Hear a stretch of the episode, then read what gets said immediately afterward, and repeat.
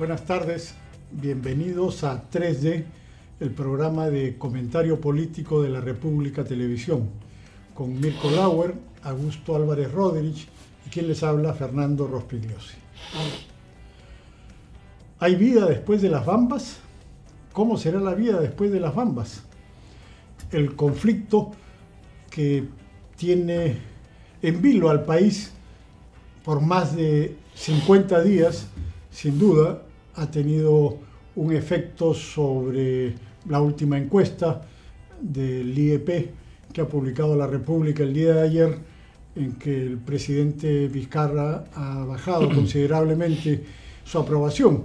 Pero más allá de eso, también parece haber influido en la opinión que hay respecto al flamante presidente del Consejo de Ministros, Salvador del Solar. ¿Qué ocurrirá con el conflicto y qué sucederá después cuando éste en algún momento y de alguna manera se resuelva? Cosa que evidentemente va a ocurrir, pero no sabemos si será una solución buena, regular o mala. No siempre se resuelve. A veces se pasman. Uno debería preguntarse, eh, ¿Bagua se resolvió realmente? ¿Conga está resuelto? El propio tía María, un poco empujado, cierto, por la, minera Southern, está en un permanente suspenso.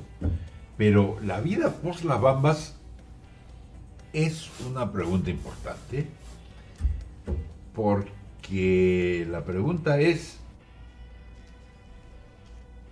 si se arregla o si no se arregla, qué efectos va a tener. Me parece claro que, que Bagua modificó las relaciones entre empresa, Estado y comunidad en este país. No sé si para siempre, pero desde entonces para acá las relaciones ya no fueron las mismas. Hubo menos alegría para apretar el gatillo de parte de las fuerzas del orden Creo que ha habido mucho más, ah, no sé cuál es la palabra adecuada, pero ha habido mucho más atrevimiento, una actitud más temeraria de parte de comunidades y gente del pueblo que, que hace sus reclamos. Y ciertamente una actitud mucho más pasiva de parte de los organizadores de, de la presencia estatal y las empresas ni se diga, ¿no es cierto? Las empresas simplemente se han, se han limitado a mirar hacia el Estado, pedirle ayuda y si no la reciben, empezar su papeleo para ir al CIADI a enjuiciar por las pérdidas, porque ese es otro aspecto. Y la pregunta, por tanto, es cómo va a terminar las Bambas. Eh, mi sensación es que bien, yo insisto soy de ese bando poco elegante que dice la cuestión en las bambas es dinero. Y en la medida en que es dinero, se puede arreglar. Sé que cada vez más hay gente, sobre todo eh, antropólogos, eh, ecologistas, gente de las ONG, que dicen no es solo dinero. Aquí hay inmensos, profundísimos aspectos eh, culturales, religiosos, étnicos, morales incluso, que se están debatiendo. Mi posición es dinero y me permite un pronóstico de que la parte más dura, más complicada, debería estar resuelta en menos de un mes a partir de acá. Ahora, es dinero por todos lados, ¿no? Porque mi primera impresión también es que es, es solo dinero, pero hay más cosas ahí por ejemplo, cuando el ministro de Transportes y Comunicaciones dice que hay una deuda de 350 millones de soles con las comunidades, tú dices, es dinero, pero dinero de diferentes lados, que todos tienen que aportar. Y lo que al comienzo surgía como una visión de dos abogados desalmados este, extorsionando a la gente, como que hay, es, es verdad, pero también hay mucho más cosas en juego en la mesa y es temas no resueltos en lo que es la relación del Estado en esa zona. Bueno, pero es dinero, pero hay bastante más que eso, porque... ¿Qué más hay? Para empezar, la aplicación de las leyes.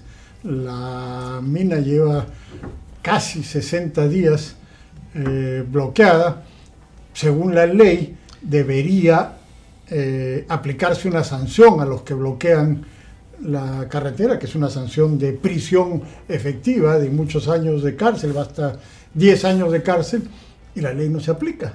Bueno, Entonces, pero ese es el efecto Bagua, ¿no es cierto? La mm. ley, la ley no se aplica porque si, si se aplica la ley va a haber resistencia. No necesariamente. Y entonces se va a armar una cosa, eh, aún si no fuera sangrienta, donde los que intentan aplicar la ley terminan perdiendo. Bueno, no es así? No necesariamente. No, yo creo que eso viene desde antes de Bagua, pero el punto es entonces que el Congreso y el gobierno digan se deroga la ley, a partir de ahora ya no es delito bloquear carreteras. O, como dijo una ministra del Interior hace mucho tiempo, cuando habían bloqueado una carretera antes de Bagua eh, para una mina, dijo, eh, le preguntaron, ¿usted lo va a desalojar? No, no, porque son pobres. Ese es un argumento, ¿no es cierto? que eso está funcionando ahora también. Por ejemplo, cuando el vicepresidente de la comunidad, hace un par de días, borracho, atropella a un policía, ¿qué le pasó? Nada, lo soltaron inmediatamente. a, una visión del derecho bien distinta, porque el señor que atropella dice, este, oye, es que yo estaba borracho, estaba manejando borracho, y lo dice como quien quiere decir, es que yo no, yo no es que yo quería atropellarlos, es que estaba borracho. Y el señor no fue detenido y el carro nunca fue detenido y todo sigue este, normal. Por la sencilla razón de que es el vicepresidente de la comunidad con que el gobierno quiere negociar. Por la misma razón que han soltado al presidente de la comunidad. Lo cual, dicho sea de paso, muestra que esto de la independencia de poderes eh, no es realmente así, ¿no? Porque la semana anterior, en un día miércoles, el presidente Vizcarra dice, esta semana se resuelve el problema, no la semana anterior, sino la antepasada. Este este, esta semana se resuelve el problema. El día jueves van a la PCM y los comuneros no transan con la propuesta del gobierno. Esa noche detienen a los dos abogados y al presidente de la comunidad, por favor. O sea, una clarísima decisión del gobierno que además no tenía una estrategia para responder a lo que obviamente iba a ocurrir, que la cosa empeoró. Y más grave 50 días después. ¿Ah? No, no, una estrategia 50 días después. Entonces, ya, las leyes no se cumplen, entonces, eh, bueno, cambiemos las leyes, pero no podemos seguir así. En realidad estamos en un término medio donde la norma se hace lo que se puede. Y en ese género, ¿el gobierno tiene una estrategia para salir de esto o tampoco? Bueno, parece que no, va dando tumbos, ¿no? Ahora están con la mediación de la iglesia. O sea, si necesitas conseguir la mediación de la iglesia para negociar algo, bueno, significa que tú no tienes una Cuando ya llegas a un conflicto y dices, este, este conflicto no tiene cura, llamas a un cura. bueno, ayer el ministro uh, de Transportes, entiendo, ha dicho que le van a pagar lo que tú dijiste, 350 millones, pero te hace ver que hay un monto grande de, de, incumplimiento del Estado con respecto a la, a, la, a la, zona en general. No solo, no solo a Fuerabamba, ¿no? no, claro, claro. Pero además el problema de Fuerabamba es que tú bloqueas esa partecita y te pedían 30 millones de dólares, pero luego viene el otro que te dice por mi partecita y el peaje se vuelve pues un peaje millonario. Son 400 kilómetros. Si por 12 kilómetros te quieren cobrar 30 millones de dólares. Pero pregunto, si, fuera, si fuéramos dirigentes comuneros, ¿cómo hacemos para resolver nuestro problema, más allá de contratar a unos abogados que, de repente se parecen a los algunos de abogados de, Lima, solo que hacen la misma vaina, igualito, igualito, ¿no? Pero si no bloqueas la carretera, ¿cómo haces para que se puedan interesar en tu problema? Bueno, o sea, se supone que contratas al abogado de Lima y no al abogado de tu zona. yo estoy de acuerdo en que es un delito y que es inaceptable, pero, pero el otro lado de la, de la, de la historia es ¿Cómo haces para, para, decir, tengo un problema, tengo un reclamo? Claro, eso es como, como en Lima, las marchas sindicales. Si no quemas una llanta o dos, claro. Eh, la, la, televisión no viene. Entonces quemas la llanta. Pero ya el estándar ha subido, ya no es este, la llanta quemada, ya es Ahora, cuando la cosa se enciende es cuando hay muertos, que es como la mayoría de conflictos han, han, agarrado notoriedad, es cuando lamentablemente hay muertos y ahí cae el gabinete, cae, entonces todo se reacomoda y a veces se arregla, o no, o agua que no se arregla nada. Es decir. Mm. Bueno, ahora, dicho sea de paso, tú decías, Bagua que los policías no disparen. En realidad, en Bagua asesinaron a 24 policías. La mayor parte de los muertos fueron policías, degollados, por supuesto con, sin, sin armas, sin, sin nada. eh, sin haber hecho nada, hecho sea de paso, ¿no? No, sí, o sea, la pero- mayoría, 14 de pero ellos no habían hecho la- nada. la- la o sea, la batalla- matanza fue, Sí. la matanza la sufrió la policía y por supuesto no hay culpables. No, no, no. Y eso Del- es porque además la batalla de las redes sociales llamadas la ganaron todas las ONGs eh, pro comunidades indígenas de la zona, que han logrado vender la idea, ¿no es cierto?, de que esto ha sido una gran masacre de indígenas y no de policías. Como dicho completo. paso, la batalla ahora la están ganando en los medios de comunicación, no solamente en las redes, los comuneros, sino la empresa ni el Estado, ¿no es cierto? O sea, No, no, la, la idea que se extiende es Ahora, que pobres ya. comuneros este, hay que darle tema- lo que no, además no te atrevas a decir que es por dinero. Esa, esa idea está siendo Claro. expulsada y puesta de costado. Hay valores más importantes en debate. Cuando es en el fondo, este, este, este conflicto es bien claro, es dinero. es Cantidad como de en esa película, sí. Show Me the Money. No es más que eso. Ahora, eh, cuando hablan de Estado, eso tiene nombres y caras y rostros. Y es Vizcarra con 12 puntos menos y del Solar que va el jueves al Congreso. Ya, pero por lo que oigo los últimos segundos, eh, los 12 puntos van a aumentar, en el sentido la pérdida va a crecer y le va a costar tanto a Vizcarra como a Del Solar lo que viene sucediendo. O estarán pensando cómo hacemos para revertir esa, esa, esa caída.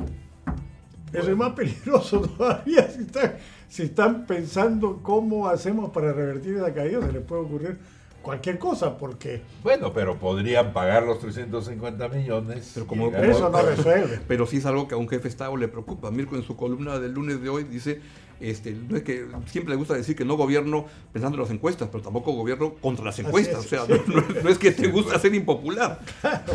No, no, pero lo que digo es, o sea, es probable que hubiera seguido cayendo, porque venía Pero cayendo no cae solo por las bambas, ¿no? No, no, no es solo no, las no, bambas, no solo hay, las hay un bambas. combo más complicado atrás. Yo creo que, que lo que tenía, que lo había hecho subir, que era la lucha anticorrupción y todo este cuento, se empezó a averiar más o menos en diciembre, enero, cuando salen eh, implicaciones del presidente Vizcarra con eh, el Club de la Construcción, con haber recibido plata en la campaña, ¿Tú crees cosa que que él, yo creo que es eso. Él acusaba de eso a sus adversarios y cuando le empieza a salpicar a él, eso Ya, también pero puede afecta. ser la, la suma de eso con la suma del viaje a España, o sea, pequeñas, Claro, co- claro, pequeñas así es. cositas, pero creo que el meollo de la cosa es que la gente está diciéndole la seguridad está mal, Así que es. la economía este, no estamos generando las chambas que queremos y cosas como esas. Y eso es lo que al final del día No, no solo mueve la, como a la esas, gente. todas las cosas, ¿no es cierto? Claro. Todos los sectores han caído de noviembre para acá en la encuesta IEP.